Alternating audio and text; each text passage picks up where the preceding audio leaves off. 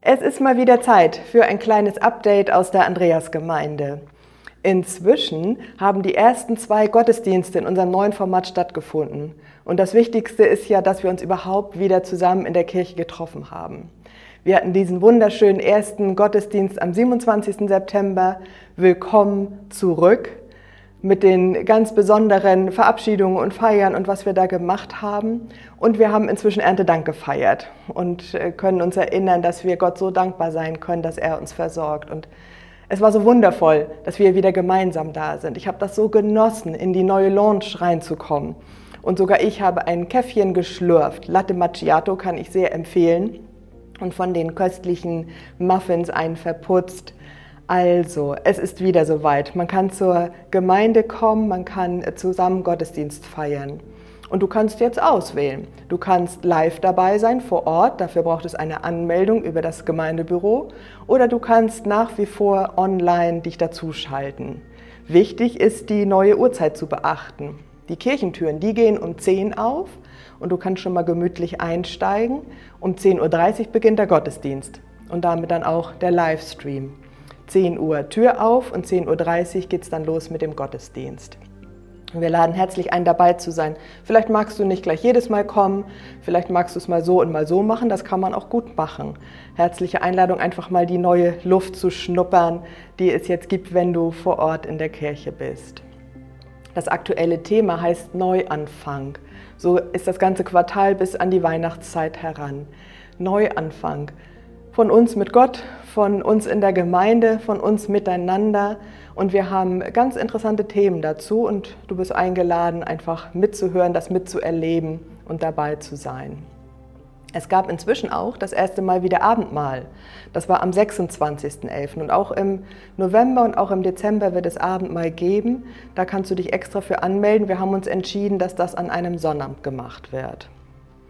Und was ich noch erzählen wollte, es gibt eine Besonderheit, ihr wisst ja schon, ich rede gerne mal über das Geld.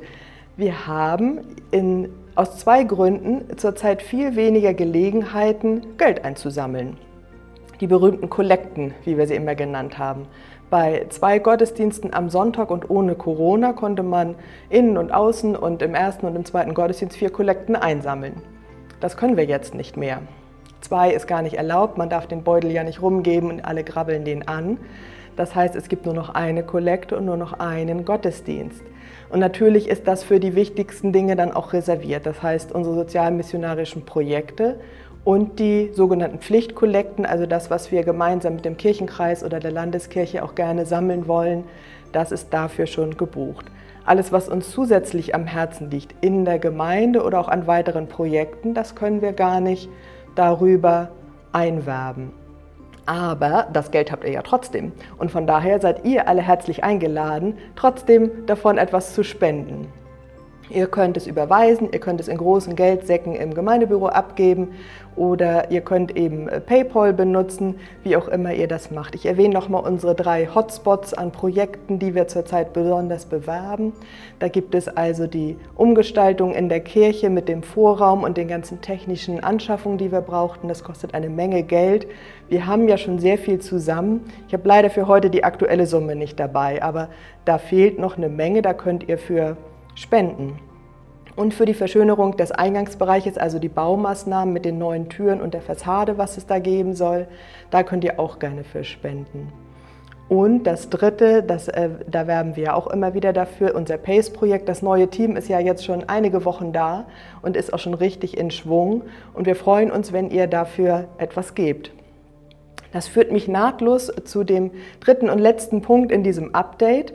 Es wird wieder einen Sponsorenlauf geben für unser PACE-Projekt. In neuem Gewand, auch Corona-bedingt. Diesmal kein gemeinsames Event, wo alle sich treffen und womöglich alle anstecken, sondern die Läufer laufen selber für sich. Vielleicht finden sie noch einen Partner dabei. Und über so eine App auf dem Handy wird dann gemeldet, wie viel man gelaufen ist. Trotzdem suchen wir Läufer und Sponsoren und über die Homepage www.agnms.de kannst du dich informieren, wie das genau vonstatten geht. Du kannst dich jetzt anmelden als Läufer und du kannst auch als Sponsor, wenn du gar keinen Läufer weißt, da dich durchklickern und herausfinden, wie du geldlos werden kannst. Ihr könnt mich zum Beispiel sponsern, aber ich komme nicht so weit. Ihr könnt euch auch einen richtig sportlichen Typen aussuchen und dem pro gelaufenem Kilometer etwas zusagen. Und das Ganze kommt dann unserem PACE-Projekt zugute. Vom 26. Oktober bis 1. November sind die Läufer unterwegs. Das heißt, ihr habt noch drei Wochen, jemanden herauszusuchen und dann noch äh, ein bisschen zu trainieren und dann könnt ihr dabei sein. Ich freue mich, dass wir so auch wieder sehen, dass das Leben in der Gemeinde weiter weitergeht und dass wir gemeinsam eben auch dieses tolle Projekt unterstützen können. Also sage ich Tschüss, bis zum nächsten Update.